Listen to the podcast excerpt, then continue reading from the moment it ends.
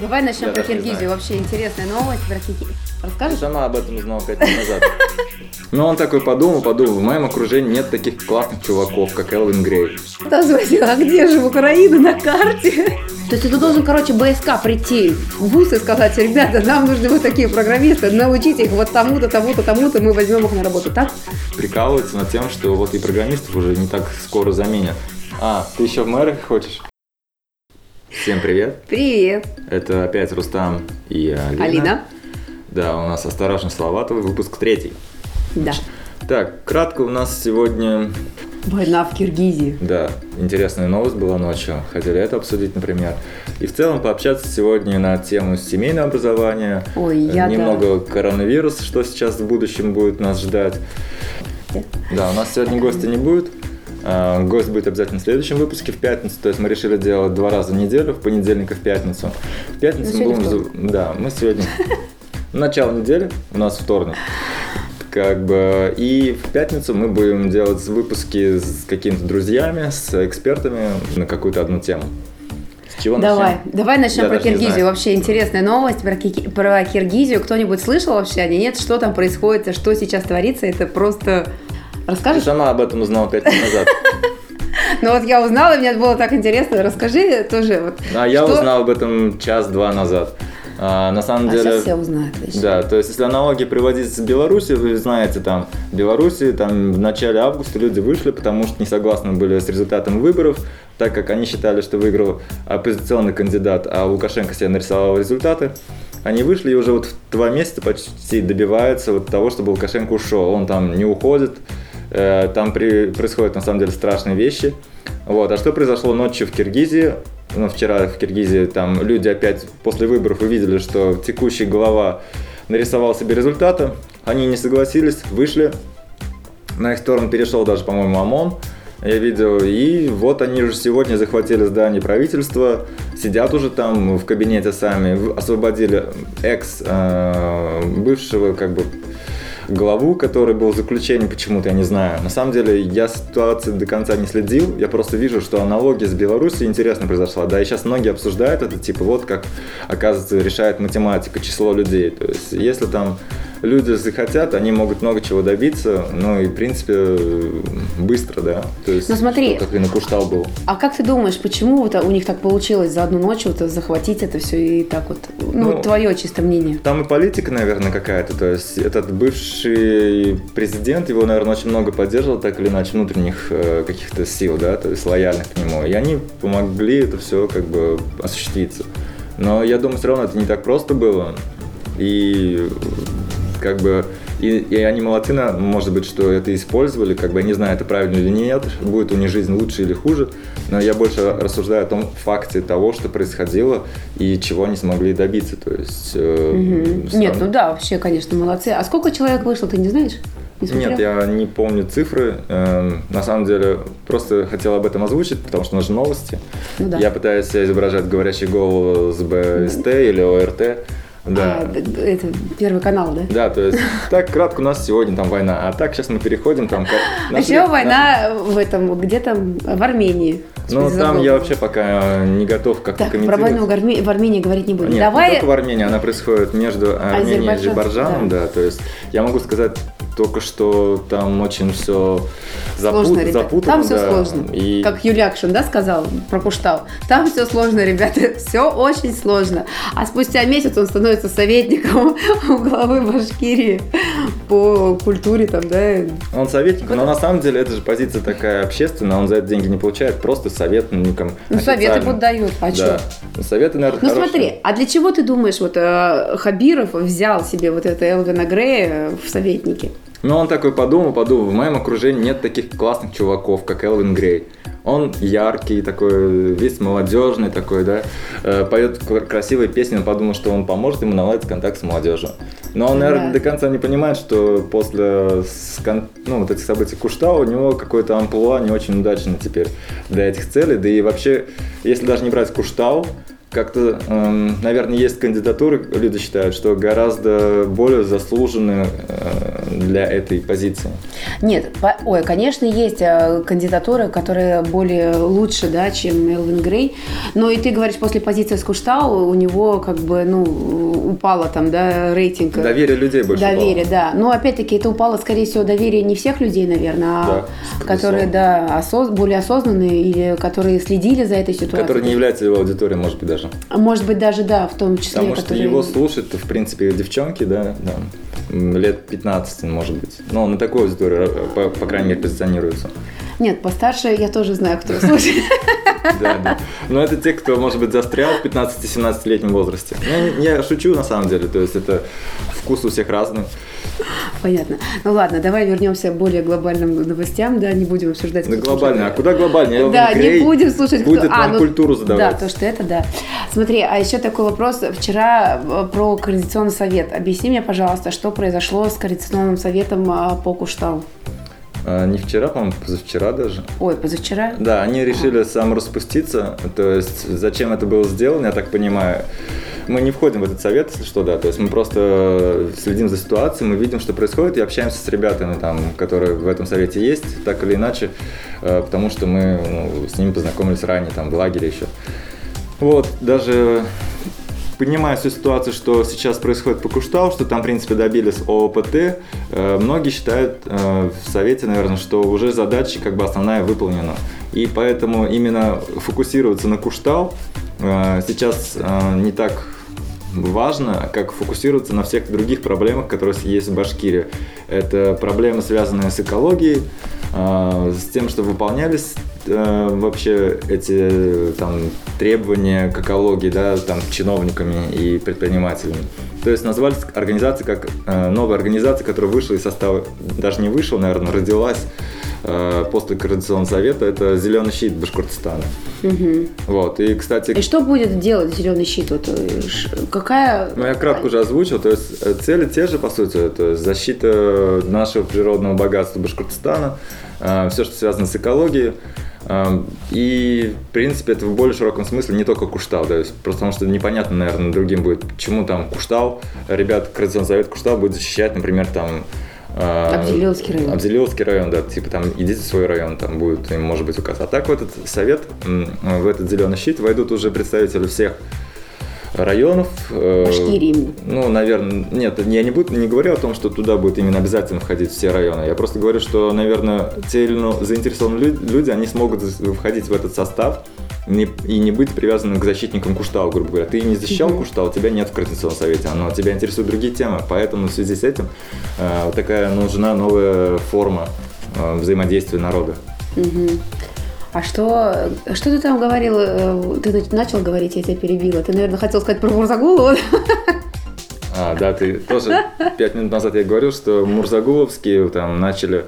Мурзагулов это который главный антагонист в информационном поле, да, нашим защитникам, это тот человек, который поливал их грязь, называя их обитами. Сейчас он просто назвал, э, прикалываться над тем, что зеленый щит, это как звучит по-английски как щет э, дерьмо.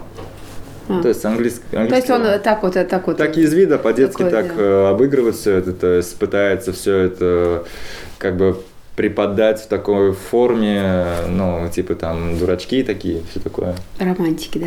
Ну да. Понятно. А что у Мурзагулова там с коронавирусом? Он все выздоровел уже окончательно? Да у него, может, Или у его него не тесты было. не Может, подтвердились? он просто две недели в загуле был, я не знаю, но после коронавируса так э, вроде... Ну, просто да, прошли там- новости, что у него коронавирус и все. Ну, нет, коронавирус на- сразу у Абдрахманова был.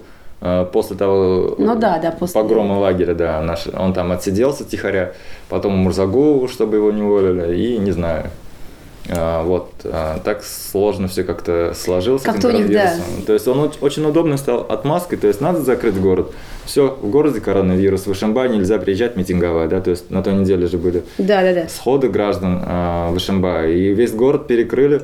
Там чуть ли не в каждом дворе были полицейские, то есть это не беспрецедентно для Шимбая, то взяли, а формально они прикрываются коронавирусом. То есть так же, как и при погроме лагеря на Куштау, люди, которые были противниками, э, ну, за- защитники были, защитники сня- сняли маски просто, чтобы себя идентифицировать.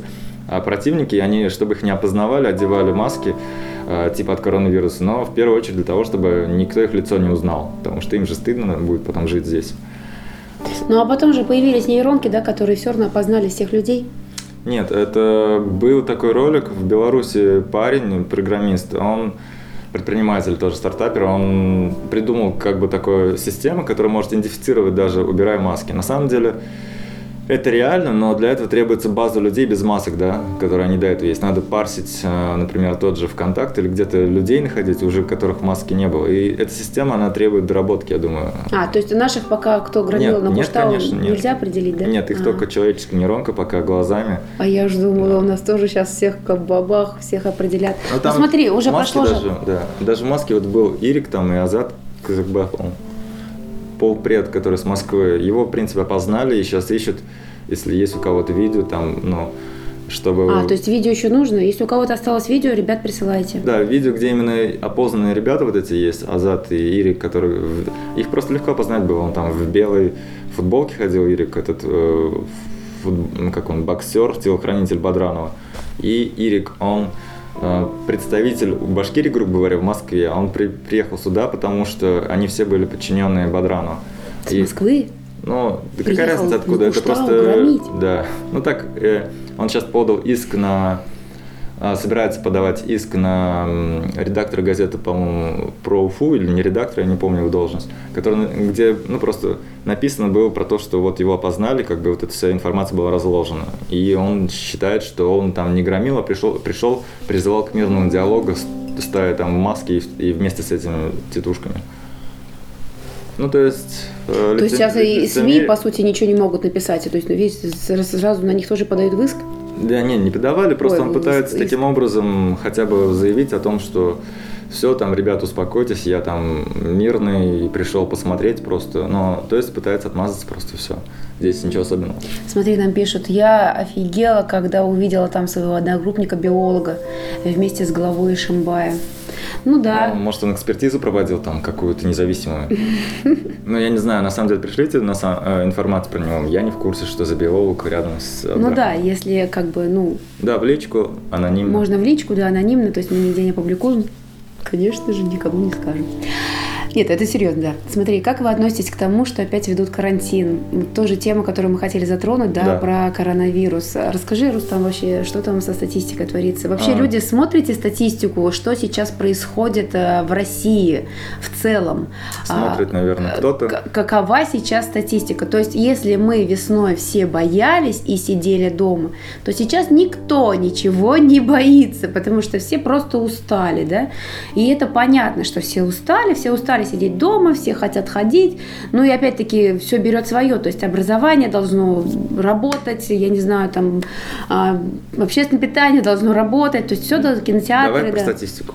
Вот, и, и статистика, да, она, конечно, ужасная. Да, ужасная в том плане, что если э, психологическая отметка раньше была на уровне 10 тысяч в России, да, то вот сегодня, там, вчерашняя, да, статистика, она около 11,5 тысяч уже по всей России и больше 4 тысяч в Москве. И причем эта статистика, она резко пошла вверх, то есть будет еще больше рекордов в ближайшие дни.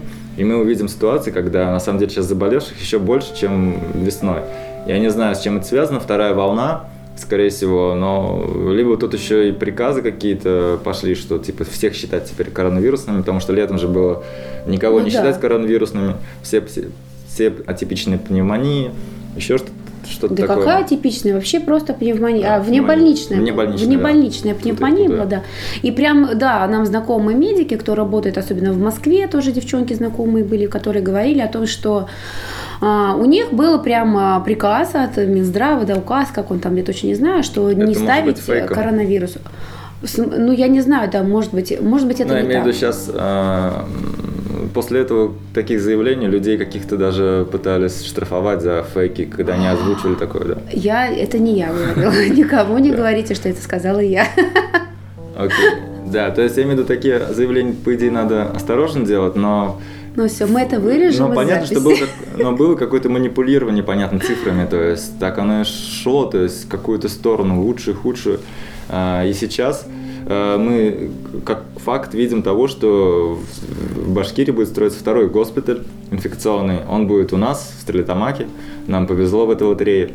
А, да, у нас в Уфе недавно построили этот довольно быстро инфекционную больницу за два месяца, по-моему, 3,5 миллиарда они на это потратили. Сейчас Стрельтамаки собираются строить и, по-моему, запускают ее ближе к 15 декабря. Так что койко-мест будет больше, а это на самом деле сейчас главный критерий в борьбе э, с коронавирусом – это койки места. Чем их больше, тем больше у нас запасы э, в борьбе с болезнью. Да? То есть э, сейчас они вроде еще справляются и подготовили за вот этот период полугодия. Но возможно, что их и все равно будет недостаточно. Нет, смотри, а у нас же вот в Машзаводской, э, в Машзаводской больнице лежат именно ну, коронавирусный госпиталь, да, он же, насколько я знаю, сейчас полный или не полный. И вот в Уфе больница инфекционная, вот которую построили новую, она тоже полная или как? Откуда я знаю? Но это надо спросить у тех, кто там работает, наверное. Но я предполагаю, что у нас все принято замалчивать, как бы. И вот то, что было с Артлановой, да, там в апреле, дичь полная, да, когда она еще отрицала, что у них еще есть коронавирус, они позаражали всю Башкирию. Но я надеюсь, таких ситуаций больше не будет, и люди уже, врачи, готовы к тому, чтобы сразу пресекать вот эти вещи, как бы, потому что люди с коронавирусом, они же не знают, что у них коронавирус, они сидят в очередях в обычной больнице, ходят в садики, в школы, по магазинам, и... Нет, а как узнать, вот как узнать простому человеку, есть у него коронавирус или нет? Смотри, вот, а вдруг у нас тоже с тобой коронавирус? Да, мы, мы же как раз об этом думали, то есть, хорошо себя чувствуем, но то опять-таки, да, нет, я болела обычной простудой, я пошла и сдала анализ, мне назначили бесплатно, я ходила, сдавала анализ, у меня оказался отрицательный. Но те люди, которые ну, проходят... об этом подробнее. А, а, как это было? Это было летом, а, я болела, то есть я очень сильно простыла первые там дни. Но опять-таки, как это было? Я вызвала врача, врач пришла к нам домой и пригласила меня в поликлинику. Сказала, если улучшения не настанут, придете через неделю в поликлинику. В общем, я неделю лечилась дома сама. А через неделю я пришла в поликлинику. Мне стало легче, но у меня оставался кашель. Вот, я пришла в поликлинику, температуры уже ничего такого не было. И мне назначили на обследование, то есть на флюорографию и на анализ, анализ из зевы, из носа. Вот, и я, то есть, пришла, грубо говоря, через неделю. То есть, я сначала там 3-4 дня лечилась дома, потом прошла неделя, когда я лечилась дома, а, сама уже по назначению врача. А потом я пошла, сдала анализ, потом этот анализ взяла еще неделю. То есть, прошло уже две с половиной недели. И вот я узнала, что анализ у меня отрицательный. Но кашель у меня оставался, потом еще, на недели 2-3 я его долечивала. Но, сейчас где можно сдать анализы? Вот, то есть, ну, сейчас, по сути, вообще только платно. А платно анализ, ну, в платных клини... Ой, в платных вот лабораториях в городе сдают. Но это же есть два анализа на... Есть э, анализ на антитела, есть анализ на вот из зева, из носа, который берется. То есть из зева, из носа там определяют, болеешь ты, не болеешь. Анализ крови, а там, насколько я поняла, вот анализ крови, когда из вены берут, у меня его, кстати, не брали, что-то почему-то и не... Ну, потому что меня не обнаружили, собственно, зачем с крови, из вены брать.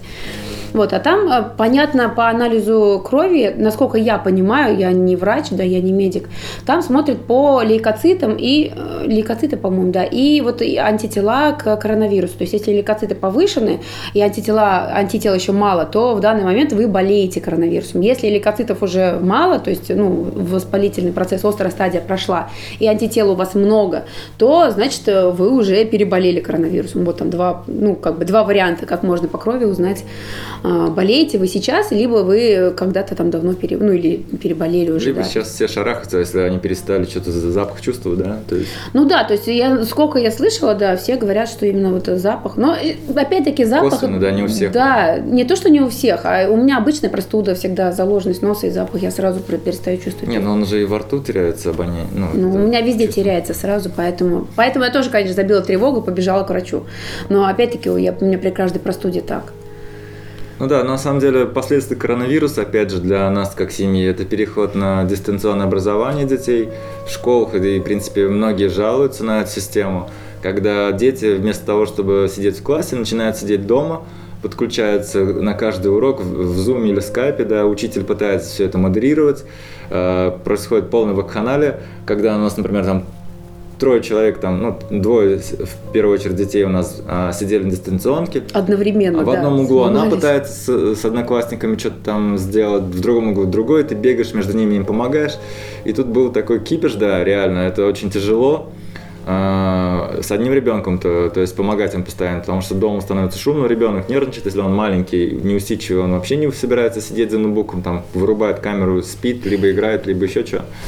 И вот это все э, родители посмотрели на это и решили, что дистанционка зло, что нафиг нам не нужна современная технология онлайн-образования, потому что они не поняли вообще смысл этого онлайн-образования, они решили, что онлайн-образование это вот такая фигня, то, что сейчас творилось. Но на самом деле это просто учителей заставили, и они не готовы были к этому. И мы считаем, что онлайн-образование это будущее, на самом деле, самостоятельное образование, когда человек сам занимается, и он может изучить любые предметы, и не обязательно ходить ему в университет, и сейчас достаточно там, живя где-нибудь в Башкирии, изучать новые какие-то курсы, новые специальности, это реальность, как бы, и дипломы таких университетов и школ, да, они ну, приравниваются там на Западе к обычным офлайн дипломам. Ну да, по поводу образования, это на самом деле просто тут еще получилось так, что многие учителя были к этому не готовы, и их можно понять, в принципе, они не привыкли, во-первых, особенно более старшего поколения, ну, более взрослые в смысле. Вот, конечно, они были не готовы к этому, и, конечно, для них это сложно в первую очередь. А второе, ну, ну это родителям, да, то есть у нас, то есть если дочь, она еще занималась самостоятельно, и там мы ей помогали, если что-то технически у нее там не получалось, единственное, могли подойти помочь, то сыном приходилось просто сидеть, вот все, все уроки, то есть полдня надо было сидеть рядом и контролировать его полностью прям, потому что по-другому было просто невозможно. И учитель постоянно тоже отвлекалась на... И дети постоянно задавали вопросы, хотя она вроде отключала и микрофоны. Вот. Ну да, вот это дистанционное образование, конечно, родителей очень много спугнуло. Ну, на самом деле, эм, есть как бы плюсы и минусы онлайн-образования. Естественно, что ну, дистанционное образование, онлайн-образование, семейное образование, про которое мы позже будем говорить, это разные вещи. А, я за то, чтобы онлайн-образование развивалось, потому что оно позволяет любому получать образование, и, ну, хоть в Гарварде вы учитесь, хоть в MIT, сейчас это через такие сайты, как Coursera, возможно. То есть я сам проходил несколько курсов, и это очень удобно. То есть, да. С другой стороны, офлайн обучение с учителем, оно всегда качественнее и дороже. Это надо ценить, если есть такая возможность, естественно, надо с учителем напрямую общаться. Но я думаю, современные школы, они вообще как бы немного не на то рассчитаны, они больше с палочной системы, и в школах дети учатся подчиняться, выполнять тесты, а, как бы формальные признаки вот эти обучения, получать пятерки за свое хорошее поведение, но реальных знаний там мало дается, то есть так, чтобы человек, э, э, выйдя со школы, стал, ну, как бы, чтобы все как бы, то есть учат под одну гребенку, Алина много про это рассказывает, ну, да. да. И вот эти минусы как бы можно с помощью онлайн-образования выправить для какой-то части, то есть не для всех. Опять же, это всем не подходит, но я считаю, что оно должно развиваться, и вообще коронавирус вот привел к тому, что онлайн-образование, онлайн-удаленная работа, она резко стала популярной и стала как бы необходимостью, то есть уже многие поняли, что онлайн, например, работа, то есть сидя дома, да, то есть она позволяет где-то повысить эффективность. Понятно, что не для всего коллектива, понятно, что есть минусы, это необходимо переучиваться всем, да, из-за этого стопорится работа, но мир переходит к новой системе вообще работы. Ну да, получается все новое. Тут какой-то вопрос был, хотела ответить. А, а как же общение? Точно вспомнила, сейчас я его найду. А частый как... вопрос? Да, частый вопрос. А как же общение детей между собой? Ну, во-первых, как бы я очень мало знаю детей, которые ходят только в школу. То есть у нас, например, ребенок еще ходит на дополнительные кружки.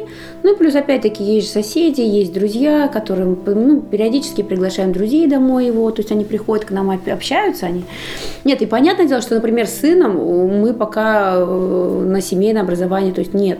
Потому что, да, он, Сыну нашему он любит, 8 лет. Да, он второй класс, он очень любит школу. Прям вот он любит школу. То есть он, понятное дело, что дети разные. Вот, да, вот я говорю, у нас семья, да, и все трое детей, они все разные.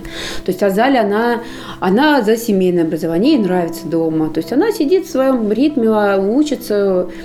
И что самое интересное вот, с семейным образованием, да, мы заметили, это то, что она начала сама интересоваться. То есть она начала сама там что-то доставать, искать и начала изучать это. А раньше она изучала только то, что вот э, в школе задали, она пошла, пересказ, пересказала, там на переменке выучила, да, опять получила и забыла об этом. То есть, а сейчас вот они недавно с Рустамом, например, выясняли, да. смотрели «Глобус». Вообще было очень интересно. Мы снимали на видео, конечно, но чуть не стали выкладывать, я не стала. Но было очень интересно пронаблюдать. То есть, расскажи, Рустам, да, что ты там, что мы заметили у ребенка, когда смотрели «Глобус», хотя они это прошли ну, уже. Да, там, то есть я просто, у нее тема такая, великие географические открытия. И мы там начали обсуждать, откуда, куда кто поплыл, и потом выяснилось, что на самом деле она даже не ориентируется нормально в материках, да, что где в Америке какие, ну, то есть Америка как континент, да, то есть что это континент вообще, что там какие страны, где примерно находятся, то есть США где находится, она не понимала, она думала, что это Южная Америка, это вся США, например. Э, или там, что Лондон тоже находится в США, там, где находится э, там Индия, она затруднялась ответить там. Или, ну ладно. Украина. Она так любит Украину, она очень любит украинских блогеров. Да. Она прям следит за Украиной. Вот. И когда Рустам спросил, а где же Украина на карте? Да. Ну, то есть такие э, вещи, которые, по сути, проходят, оказывается, в третьем классе. Алина сама не знала, они еще не проходили, говорит, в седьмом Я классе. Я говорю, может, они еще не проходили? Ага. А Заря есть... говорит, мы проходили все. Нет, она даже не помнит, проходили ли они или нет, но это, я говорю, как так, если они уже проходят такие географические всякие открытия, они не проходили. То есть, естественно, где-то давно это все прошли и благополучно забыли, да, то есть, если еще там в математике как-то нельзя идти дальше там без сложения, вычитания, умножения, да, там постепенно идет, то вот в таких гуманитарных э, науках как бы вот это изучали Древний Рим, да и забыли, фиг с ним, что там было, э, прочитали один рассказ, пересказали, получили пятерку за четверть, годовую, итогу, все, не помнят. То... Ну да, получается, в современной, извини, я тебя да, перебил, да, да, да, в современной школе там строится не на получение знаний, а на получение оценок. Вот это вот больше всего как бы задевает. То есть ребенок, приходя домой, он тебе говорит, я сегодня получил 5. А за что? А за что непонятно, неважно за что. Главное, получил 5. То есть, а сейчас она там, да, она, я уже вот это вот разобралась. А вот, да, ой, папа, как вот после географии они там, да, когда она показала Украину на Дальнем Востоке, то есть, ну, после географии, да, она, о, говорит, оказывается, так интересно географию изучать. Ну, то есть, ну, вот как-то так.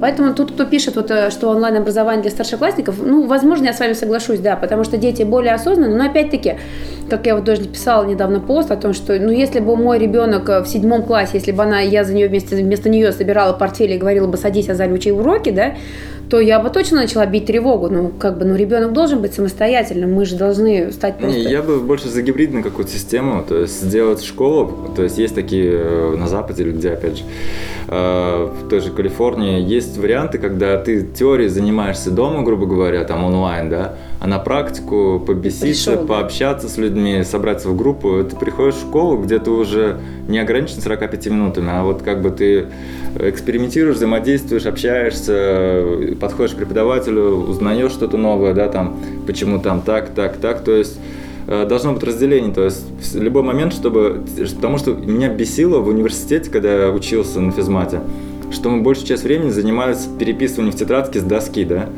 но и слушали как бы преподаватели, которые не проявляли вообще интерес ни к нам, ни к этой доске, да, они просто просто зачитывали с книжки, писали это на доске, а мы должны были переписывать, а потом показывать на экзамене лекции, что мы это все переписали. И вот этот маразм, как бы, он был ни к чему протирание штанов, как бы. А мне в университете ставили пятерки, зачеты ставили за то, что я всегда посещала уроки. А я не посещала. Да, я всегда приходила на все пары, то есть у меня был минимум пропусков, и мне за это ставили зачеты. Ну, ты рада такому образованию? Ну да, видишь, я закончила на программиста. У тебя серебряная медаль, да? У меня серебряная медаль в школе. Ну нет. Сколько это, ты это, это мы вырежем потом. Сколько, сколько ты программ написала после университета? А, после? Да. После ни одной. Я причем учась в университете, вот я не написала ни одной программы. То есть я ни одной программы О, не написала да, за все да. пять лет. И таких девушек полно. Да. И а парней. Про... А нет, я не буду рассказывать в прямом эфире, как я сдавала предмет программирования. А расскажи. Нет. Ну ладно, у нас. Ну у меня была там, да. Людей меня, смотрит, что ну, расскажи. ну ладно, у меня была задача а, найти, по-моему, наибольшее, да, я говорила, наибольшее, по-моему, число в массиве надо было выделить, то есть найти максимум среди там 10 чисел, что ли. Ну, в общем, я не решила ее.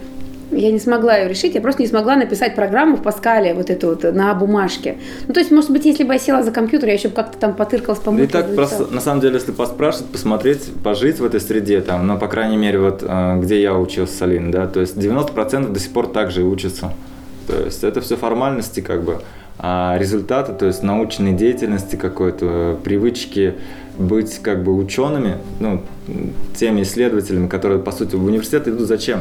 Потому что там есть доступ э, к исследованию, э, к людям, которые реальный тип исследований проводят ученые, и они тебя учат, как эти исследования делать, как изучать эти знания, применять на практике, чтобы вы какие-то новые открытия делали, да, там, в науке. Но с этим очень сложно. То есть единицы идут в аспиранты, аспиранты еще занимаются наукой, ну, до аспиранта дойти, ну, то есть не все хотят быть аспирантами, не всех это интересует, но при этом все хотят высшее образование для корочки, потому что ты, например, идешь каким-нибудь, на какой-то завод, тебя просто На- на формально... госслужбу, да? Ну, Да, смысле, тебя требует высшее образование, без разницы кем. Ну, вот это- Слушай, а почему ты думаешь, вот такое, так, так происходит? Почему вот, а, то есть это что, директор вуза не заинтересован в этом? Или Нет, кто это ну, не заинтересован? На самом деле вся система, я не знаю, она в каком-то сне находится. То есть люди до конца не проснулись, что ли, они вроде как бы есть какие-то единицы, которые говорят о том, что вы смотрите, не, не так все это. Вот смотри, вот Да. это рейтинг вуза. В хорошем вузе хорошие преподы, я бы сказала. Вот Да. я тоже думаю, да. Да. То есть э, почему в нашем вузе, в Стертоматском, такое происходит? Нет, ну почему сейчас там гораздо лучше все происходит, чем раньше, например, да? Я согласен с тем, что это изменение не быстро происходит. Необходимо как бы менять с головы. То есть там я поработал, кто не знает, три года в Башкирском госуниверситете в Стрельтамасском филиале. Я видел, как директор новый, да, он меняет это все сейчас, пытается как бы изменить, произвести, и система как бы она не быстро меняется. То есть там есть люди, которые долго работали, они привыкли так работать, но с этим ничего не поделаешь, надо их уважать. И вот эта система, она долго меняется. То есть там преподаватели делают вид, что они учат, студенты, они делают вид, что они учатся, и все всех устраивает. Как А что поменялось-то конкретно? Где? Ну, в ВУЗе, раз уж затронул. Ну или ладно, давай не будем. Да. Не, ну, то есть, по крайней мере, мы в плане своего факультета, да, там я вижу, какие изменения изменился. Тот э, язык программирования, который мы использовали, Pascal, да, который нигде на работе не нужен, сейчас преподается в первую очередь Py- Python, Python. А, да.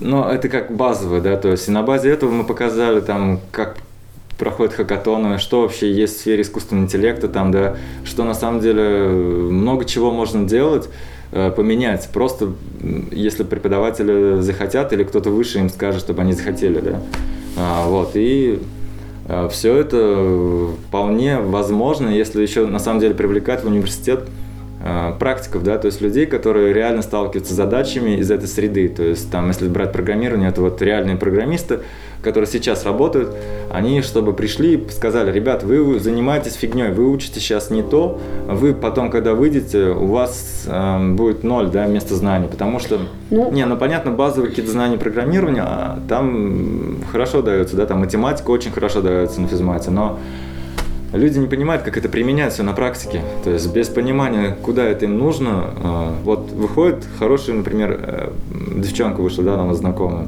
не может найти работу. Да многие не могут найти работу специальность, во-первых, потому что и нет работы в Стерлитамаке такой напрямую. Вы не пойдете на завод, э, скорее всего, не нужны там программисты.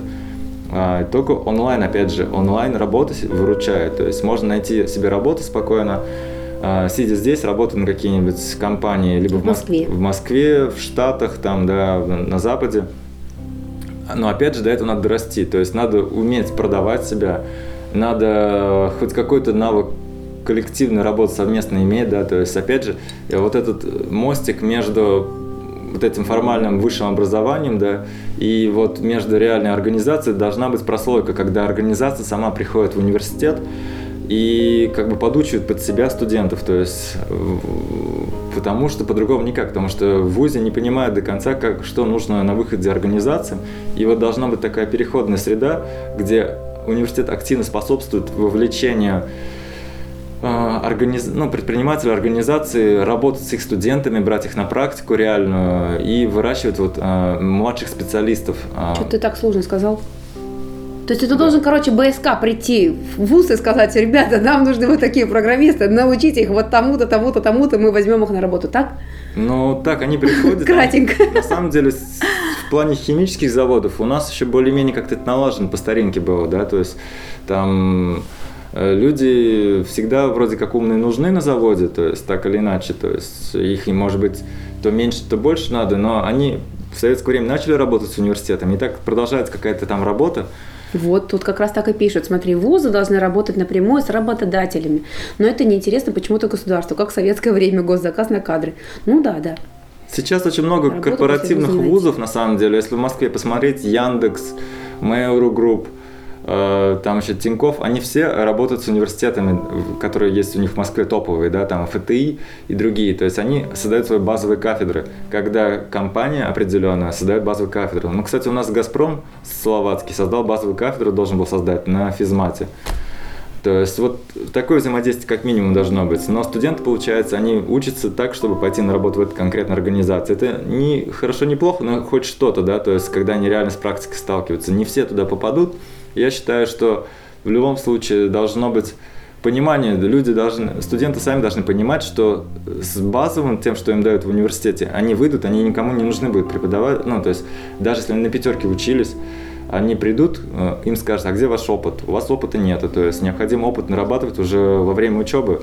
Лучше пары прогуливать, но выполнять какую-то мелкую работу где-нибудь на стороне, связано с профессией, да, то есть там подрабатывать, делать ночью там какие-то программки, но у вас будет какое-то портфолио, опыт какой-то, и это гораздо больше ценится, чем пустое образование без никакого-то... Красный диплом. Да, без какой-то попытки как бы реализовать свои знания.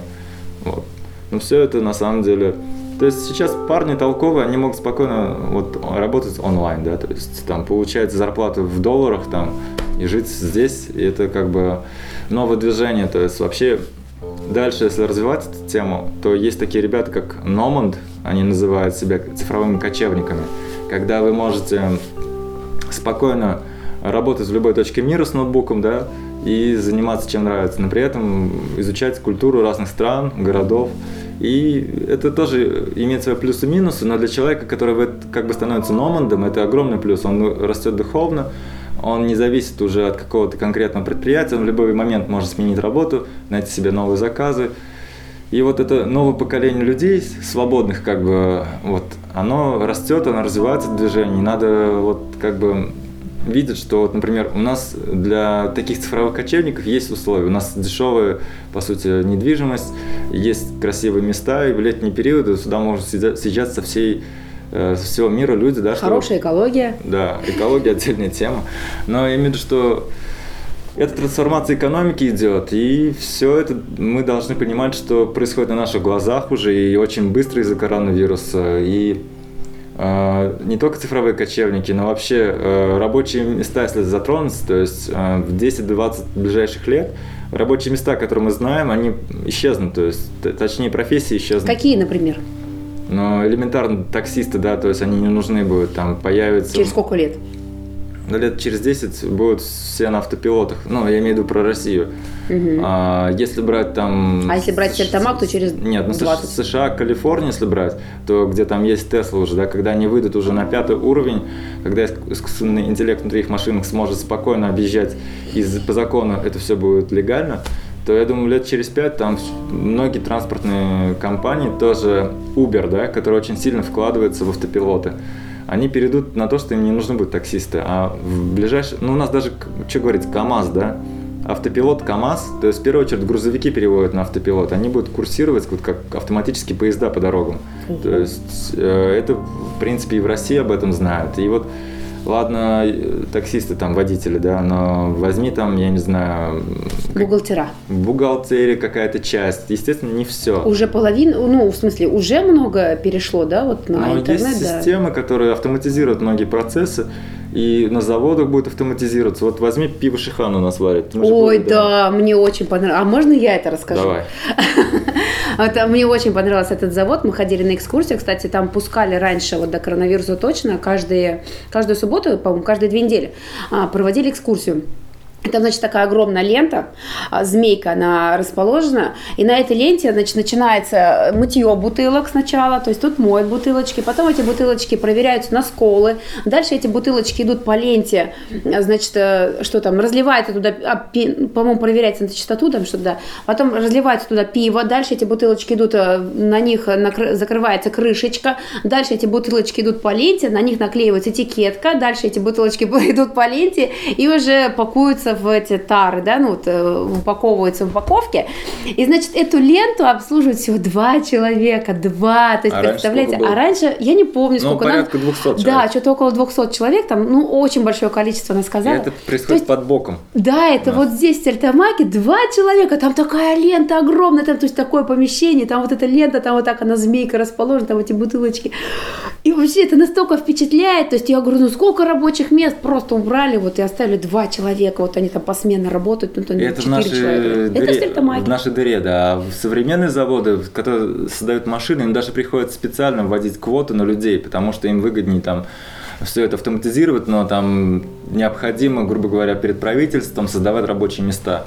И они как бы специально просто делают, тут типа здесь стойте, здесь что-нибудь завинчиваете, но вы нам нужны, потому что так нам по закону требуется, и все.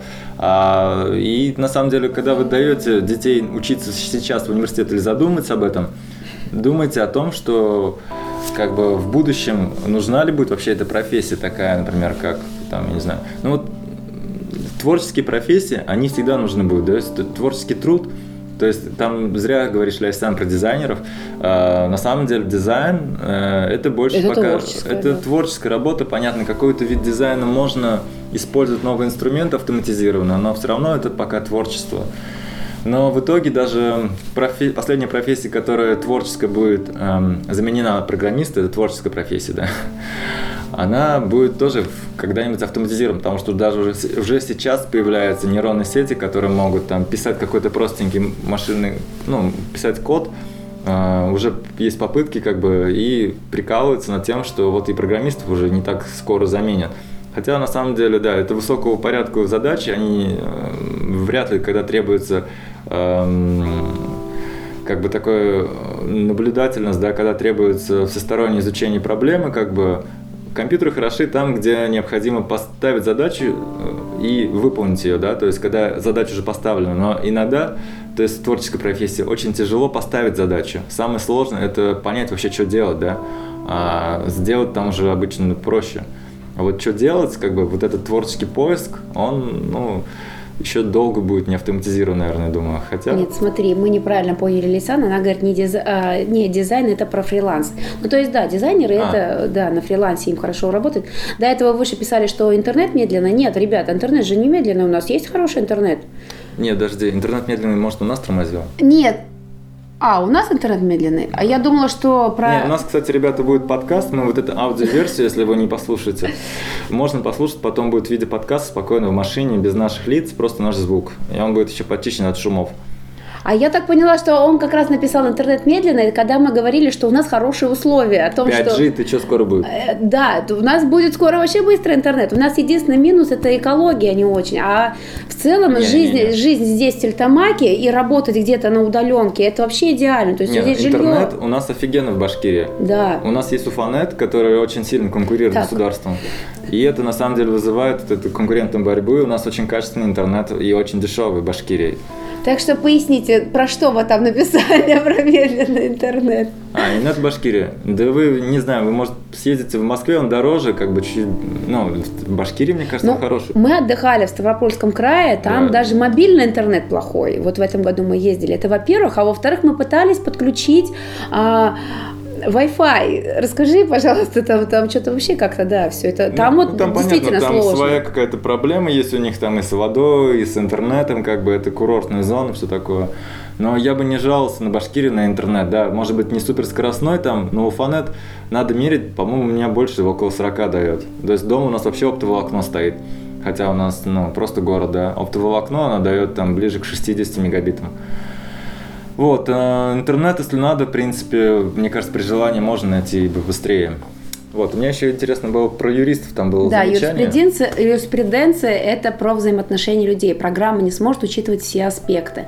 То, что Ну, это опять же не заменить. творческий момент, да, но на самом деле вот тот же блокчейн, который там э, громко гремел пару лет назад, это в будущем основа замены юриспруденции, то есть нет, даже точнее того, что договора, в которых мы сейчас заключаем, да, между вами всеми, то есть там, вот вы обычный договор когда-нибудь подписывали или создавали, понимаете, что в нем есть какая-то шаблонность. И вот на самом деле договор э, можно автоматизировать, сделать из него программу. То есть сделать так, чтобы нам не надо было кучу воды писать, а написать простые условия. Если то, если то, и то-то. И вот, вот автоматизация этих договоров потребует меньшего количества юристов, когда мы будем переходить на автоматизацию того, что вот блокчейн, смарт-контракты, умные контракты, которые по сути являются будут э, договорами, которые будут автоматически быть э, арбитрами, судьями да, между стороны, которые заключили договора, они будут э, следить внутри этого блокчейна, кто выполнил условия, кто не выполнил условия, и автоматически как бы запускать те или иные аспекты. И тут юристов потребуется уже меньше. Понятно, что они нужны будут, это пока есть люди, такие как бы профессии, как защитник в суде там, или еще юристы, они нужны будут, но их все меньше и меньше надо будет. А их учат на самом деле сейчас очень много, и, по-моему, мода на юристов уже прошла давно. И тем более есть проблема с юристами в том, что законодательство России, оно, быть юристом в России, ты с этим образованием только в России сможешь работать. Что, Да? А почему? Ну, потому что в других странах другие законы. А, И вся твоя образовательная вот эта часть, она не имеет смысла в другой стране, да, то есть ты там будешь переучиваться. А участь, например, на медика, медицина очень такая, она международная, да, то есть ты здесь учишься медицине, она котируется там и где-то в США, например. Ну нет, говорят же, что кто здесь врачи, в США могут быть только медсестрой, потому что ну там по-другому. Да, там Паша говорит мне про reinforcement learning, это вообще, наверное, не все поймут, что это за термин, но... Я даже прочитать побоялась, поэтому Да, промолчала. по- по-простому это, наверное, такая система, которая сама может обучаться всему, да, то есть, э, то есть он, наверное, к тому, что вот есть какие-то области знаний, где, в принципе, э, мы слишком относимся к человеку как бы слишком так э, самонадеянно, думаешь, что его нельзя заменить. На самом деле обучение вот этих нейронных сетей, когда они сами друг другу учатся, используя огромное количество данных из Google там, или откуда-то еще, они поражают уже сейчас своими возможностями. Эти нейронные сети, они вот используют даже для генерации текста, сейчас пишут текст уже не хуже, чем копирайтеры, да, даже лучше. То есть сейчас GPT-3 нейронная сеть, которая вышла от OpenAI компании, скоро выйдет, наверное, GPT-4, и есть еще и конкуренты, они даже скрывают пока полный набор своей нейронной сети, то есть со всеми весами, э, для того, чтобы не запустить этот ящик Пандоры, потому что все боты, которые мы видим, они тупые, да, но как только они будут э, иметь возможность сделать текст неотличимый от человека, наш интернет захлестнет просто количество фейковых статей на различные темы. э, Ну да, кстати. И это касается не только текста, это касается и видео. А, Генерация сейчас мемов, э, даже не мемов, а генерация видео с участием политиков э, уже пытаются запрещать, э, эта тема называется deepfake законодательно, потому что она уже почти неотличима от оригинального видео, да, то есть можно взять наши с и целый час заставить их говорить так, как будто это мы говорим. Естественно, они пока сейчас не современные, ну, современные не настолько активные, эти сети, что мы увидим разницу, э, что это говорит не человек, потому что мимика будет ограничена немного, но еще пару лет и вообще как бы будет Ну, просто... здесь тоже посмотри, а, но поэзию роботы еще не смогли написать, жизненного опыта и эмоций нет. А Паша вот написал, что Ну. по- творческие профессии тоже заменимы. Ну, есть такие, да. То есть я не стал об этом говорить, чтобы всех пугать. Но если вдаваться в, в какие-то такие вещи, то есть более тонкие, начать рассуждать вот с Пашей, да, то есть я бы с ним согласился больше, что на самом деле все мы в будущем будем э, в меньшей э, конкурентности с роботами, да, то есть потому что в принципе оказывается, что все наша эра людей, э, там, human, да, э, она приходит к тому, что мы доходим до порога, когда через там пару лет, там 10, ну может даже 10 лет, произ- произойдут такие изменения, которые мы сейчас думаем, что 20 год он страшный. но дальше будет только хуже. Это только есть, начало. Да, это только начало, и Давай искусственный у нас интеллект... скоро время выйдет, мы поговорим про скоро... мэра. Да. Мэра? А, ты еще в мэрах хочешь? Да, ребята, ладно. Да, потому что про искусственный интеллект Рустам может говорить очень долго. Это да, можно прям отдельный эфир, тема. да, вот проводить можно даже на следующей неделе, прям или даже в средней неделе. Потому что Рустам, он очень компетентен в этом вопросе, и он ну, может да. рассказывать и рассказывать и рассказывать, а мы можем и слушать, и слушать, и слушать. Давай о простом, о мэре. Давай о простом, да, да, о мэре в Стертамаке. Да, у Алины есть мечта. Она да. хочет как э, реализовать да. себя Э, тем, чтобы сделать мир вокруг лучше. А в Стрелитамаке это значит стать мэром. А, да, еще есть ну, понятие зловещего. Нет, смотрите, э, короче, да, тут продолжают все. Нет, кстати, искусственный интеллект в качестве э, мэра или в качестве государственного деятеля, ну, это есть такие утопии. Это тоже одна из теорий, что искусственный интеллект может управлять государством лучше, чем люди потому что он будет беспристрастен, потому что он... А для него все едины. Ну да, один то есть закон, какая ему разница? Закон, Ему, да. У него нет кум, сват, там, брат, дядя, там, свой, не свой, как у Хабирова, да, там. Угу. А, вот. А, и так про мэра, да. В общем, э, началось все с того, что мне подруга скинула о том, что есть открытая вакансия на мэра, да. Естественно, мы захотелись подать. А, да. Спасибо. Мы хотели подать заявку, начали узнавать, начали копаться и ну, нашли много чего интересного там. Ну, в плане там, например, то есть там есть документы, список документов, но, в принципе, он очень легкий, как на обычную вакансию почти там. И единственное, надо предоставить, да, все свои данные о доходах, откуда у тебя идет доход, с каких источников ты зарабатываешь. Ну, единственная справка, которая у нас там немножко, да, ну не стоит скрывать эту тему. Да, но э, и дальше. А, вот, но мы заявку не подали, потому что там не обязательно, но желательное условие было опыт на руководящей должности до 4, ой, от 4 лет, да. Мы не стали подавать, а Рустам начал или об этом нельзя говорить в прямом да нет, эфире? Нельзя. Я просто написал в совет, э, городской совет, что, ребята, зачем вы, ну, грубо говоря, где вообще требования к мэра? Я их найти То не смог мы на не сайте. очень да. долго их найти, да. Потому что там они в итоге оказались на сайте, но где-то в феврале, где-то там далеко спрятаны так, чтобы так просто, просто нельзя было. Да. И как бы мы их заранее нашли, но я их все-таки уточнил. Они тоже, оказывается, да, сказали, вот эти же требования, да, что вы там нашли. Но требования такие еще, знаете, то есть там, в принципе, ничего супер сверхъестественного, да, да, то есть, и, в принципе, может любой податься на мэра. Но вот эти фильтры, они есть все равно. То есть тебя могут зарубить то, что там 4 года у тебя там нету муниципальной или какой-то руководящей должности, либо там еще к чему-то придраться. И в итоге я понимаю, что эта система как бы мы не планировали стать мэром, грубо говоря, из Алины сделать. Мы хотели просто посмотреть, как эта система работает вообще, как она реагирует на такие запросы. И что на самом деле показать людям, как происходит процесс, когда выборы, по сути, не выборы, а это такой вот маленький театр, да, где... Э, это реально нет, театр, подожди, да. Да, театр, где руководитель реального русского драматического театра является главой Председателем. Да, который мне отвечает на письма. Да-да-да, это ну, за месяц. Нет, Виктория Александровна хороший руководитель русского ну, хороший, драматического театра. У меня да. сам вот этот каламбур такой, что руководитель театра решает, кто, грубо говоря, станет. Да, ну, ставит новую постановку, там, я не знаю. Ну, да, в общем, и Рустам тоже мы нашли там небольшие такие нарушения, да, в плане там, то есть... Э, да не то, что нарушения. Я полагал, что есть конкретные нарушения, что они не напечатали в газете, но потом я нашел газету, все-таки там это, кажется, было. И как бы мне просто не понравилось, почему в современном мире они пытаются все это как бы э, в газетах печатать. Но я думаю, это специально какой-то такой фильтр тоже своего рода, чтобы никто не увидел особо. Но в газете, причем в PDF-версии, то есть в печатной версии, ой, в этой, в электронной версии прошивка, то есть газета у нас есть, а там этого нету, то есть это отдельное такое приложение к газете. Да то ладно, это, в принципе, не служит внимания. На самом деле, вот, мы про мэр, мэру все узнали, теперь самое главное, Алина в депутаты.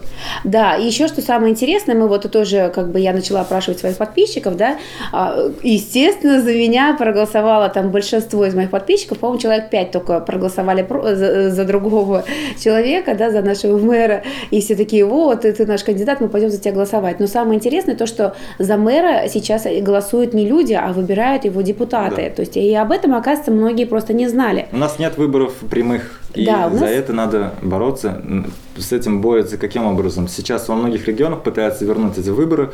В Екатеринбурге собрали 12 тысяч подписей. Законособрание рассматривает этот проект, и, возможно, в Екатеринбурге скоро вернут да, прямые выборы. И это, этим опытом они делятся и говорят о том, что прямые выборы – это путь к свободе. Ребята, надо возвращать эти выборы, потому что у нас их отняли, а даже люди об этом не поняли. То есть люди, да, люди, оказывается, они вообще просто, просто не знали, они не поняли и не заметили, а как это, а что мы сейчас не мы выбираем, да, а потом просто выйдет новость о том, что вот у нас, э, то есть у нас так тихонечко вышла сначала новость, то, что у нас мэр нынешний, да, стал исполняющим обязанности, оказывается, вдруг, а потом тихонечко выйдет новость о том, что вот его опять переизбрали на, новую, на новый срок, и он опять стал мэром города Стельтамака. И вот, вот так вот это все просто, в принципе, На самом деле, делается. мэры особо толком и ничего не решают. Это у нас почему-то принято думать, что мэр это, о, там, что-то важно. Да. А депутаты, например, советы, которых мы выбирали 13 сентября, они на самом деле... То есть они решают, а мэр уже, по сути, должен исполнять да. их требования. Вот. И что самое интересное, я тоже проводила опрос в своем аккаунте, у меня, оказывается, никто не знает своих депутатов и не знает, что к ним можно обратиться, и вообще, кто его депутат и к какому округу он относится. Да и меня прямо злость разбирает. Да что такое? Мы сами не обращаемся к депутатам. А почему? Хотя они должны для нас все делать. Те же самые дороги возле дома, детские площадки, убитые там, я не знаю, дороги, ямы на асфальте, а тот же самый лед зимой, там, да, любые проблемы ЖКХ и любые проблемы, там, я не знаю, с образованием, совсем, совсем. Льготы для многодетных, это все работа депутата. То есть мы должны обращаться к депутатам, они должны начать топить, да, кивай, кивай. Я злюсь на эту тему, когда говорю, да, я вот на эмоциях начала. То есть они должны топить за это, то есть они должны служить для нашего народа, а у нас происходит все наоборот. То есть у нас поступают деньги в бюджет, и так потихонечку они между собой распределяются и говорят, ну давайте-ка-то там, наверное, я так думаю, я так подразумеваю, что это происходит так. То есть давайте-ка вон там вот это на Коронайке сделаем асфальт в этом году, а в следующем году там деньги придут, мы сделаем там на соде асфальт положим. И такие порешили тихонечко и сделали как хотели. А остальные деньги давайте себе распределим, там я не знаю, как они это распределяют. Вот. Ну, ну вот, на этом все. А. Пока. У нас время подходит. Ну, в общем, дело в том, что э, а должно быть наоборот. Да. Должны люди обращаться Власть – это мы, вы должны это понимать, и мы будем постоянно освещать эти темы, потому что мы считаем, что активная гражданская позиция – это основа нашей будущей стабильной, счастливой жизни. И так что, ребята, Подписывайтесь на наш э, подкаст, на наши инстаграмы, следите. Сегодня я в инстаграме, кстати, да, а, затронула тему финансирования тех родителей, которые находятся, дети которых находятся на семейном образовании, то есть именно компенсация для таких родителей. Вот, и а, потому что в каждой школе на каждого ребенка перечисляются деньги за этого ребенка. А когда ты забираешь ребенка на семейное образование, деньги, по сути, должны передаваться тебе. Минутка. Нет, мы начали позже. А второй вопрос, который я затронула сегодня также в Инстаграме, это о сборе денег на тетради в начальных классах. Тоже очень интересная тема. Мне очень многие родители там начали отвечать в личку, я не все успеваю публиковать. Если э, вы тоже собирали деньги, если темы эти как-то вас касаются, тоже отвечайте, пишите пишите, очень интересно все, что вы знаете. А, пишите, звоните, а, мы здесь. Да, мы всегда рядом. Спасибо, что с нами. Всего доброго. Всем хорошего Всем пока-пока.